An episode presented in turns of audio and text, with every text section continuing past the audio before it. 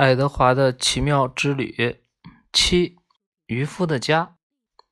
上岸后，老渔夫把爱德华扛在左肩上，像一位凯旋的英雄一样往家里走去。回家的路上，渔夫用一种轻柔的声音和他交谈着：“你会喜欢内力的，一定会的。”老渔夫说道：“爱德华望着那座被暮色笼罩的小镇，一群乱糟糟的建筑拥挤在一起，大海在他的面前伸展开来。他想，只要不在海底，任何东西和任何人，他都能接受。快看，那里！”老渔夫喊道：“我从海里给你带来了一样东西。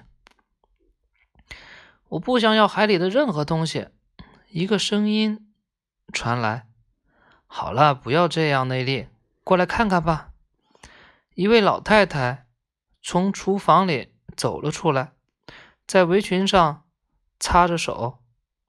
当她看到爱德华时，她放下围裙，拍着手说道。哦，劳伦斯，你给我带来了一只一只小兔子。嗯，是从海里捞上来的。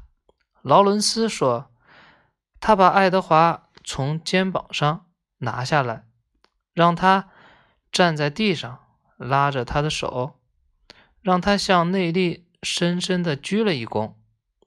内力把小兔子拿到面前，从头到脚的。打量着他，他微笑了一下。“你这辈子见过这么好看的东西吗？”他问道。爱德华立刻觉得内利是个很有眼力的女人。她长得真漂亮，内利小声说道。一时间，爱德华感到有些困惑。这屋子里还有其他美丽的东西吗？我管她叫什么？苏珊娜，劳伦斯说道。不错，内利说。苏珊娜，苏珊娜，珊，苏珊娜。她深深的，看怎么念是吗？这怎么拼啊？苏珊。珊珊。嗯，娜，苏珊娜。嗯，她深深的望着爱德华的眼睛。苏珊娜首先需要一些衣服，不是吗？